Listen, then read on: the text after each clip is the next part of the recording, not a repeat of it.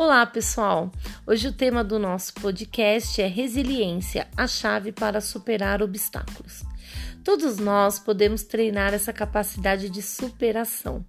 Segundo o filósofo alemão Friedrich Nietzsche, aquilo que não nos mata nos torna mais fortes.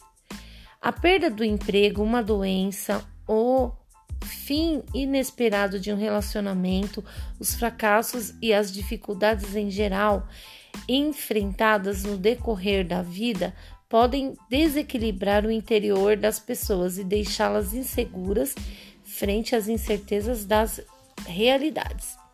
Mas então, o que fazer com que com o ser humano consiga confirmar essas palavras de Nietzsche? O que permite o ser humano se adaptar e superar as adversidades? Podemos responder a essas perguntas resumindo a uma qualidade chamada resiliência, que é a capacidade de superar com autoconfiança os obstáculos pelo caminho, mantendo a motivação e o foco. A resiliência é então a capacidade de permanecer motivado e persistir na, na busca dos próprios objetivos, mesmo diante de problemas, frustrações, eventos negativos e estressantes. É uma qualidade que se modifica no tempo, em função da experiência, dos aprendizados da pessoa, podendo ser treinada e potencializada. Por isso é possível dedicar e identificar quatro aspectos de atitude que caracterizam as pessoas resilientes. Comprometimento. A pessoa que se envolve com as atividades é proativa e não se assusta com o trabalho. Tem objetivos pelos quais acredita e luta. Nos momentos de interferências, recupera o foco ri rapidamente. O autodomínio. O indivíduo tem certeza da própria influência e responsabilidade nos resultados de sua vida. Cria estratégias e ações para atuar na realidade de maneira flexível. Aceitar os desafios. Aceitar é, abraçar as mudanças encarando-as com incentivos para crescer. Os, os desafios são algo que estimulam e motivam, não algo ameaçador. E o bom humor. Ter consciência das próprias atitudes e manter o bom humor e o otimismo diante da vida reduzem estresse e influenciam positivamente no íntimo e no ambiente em que a pessoa vive, vive, tá? Essas qualidades podem ser cultivadas e encorajadas, pois elas expõem né, e pressupõem pensamentos, comportamentos e ações que podem ser treinados por qualquer pessoa, uma vez que a essência dos seres humanos é a resiliência, não é não a fragilidade. A resiliência é uma qualidade treinada no decorrer da história da evolução humana, pela luta e pela sobrevivência às guerras, à fome, doenças, é, desastres naturais e outras inúmeras dificuldades.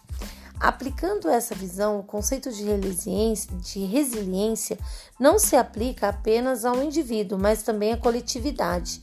E assim podemos falar da de famílias, escolas, empresas e organizações resilientes, em que a capacidade de se adaptar às mudanças sociais, aprender a reinventar e superar os problemas está sempre presente.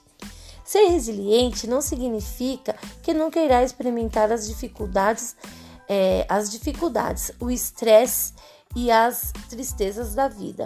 Ser resiliente é estar aberto às mudanças e admitir que pode errar, mas também se pode corrigir a direção e se reinventar quando necessário, criando hábitos mentais úteis para interpretar os eventos limitantes, momentaneamente e circunscritos, é, motivando-os a persistir no caminho sem perder a esperança, ok? Então foi escrito esse artigo por Eduardo Chiniachik, tá? Que ele é um palestrante, consultor organizacional, especialista em desenvolvimento das competências de liderança e preparação de equipes. E assim, é muito interessante, gente, a gente falar de resiliência nesse momento que a gente tem vivido, não é verdade? Mas o que realmente significa a resiliência? né? Então, é, pegando aí do latim resilier, essa palavra significa algo como voltar atrás. Na física, indica o estado de determinados objetos têm de voltar ao seu estado original, mesmo depois de terem sofrido um choque ou mudança, como acontece com a borracha, por exemplo. Você empurra e ela volta ao seu formato original. Isto é resiliência.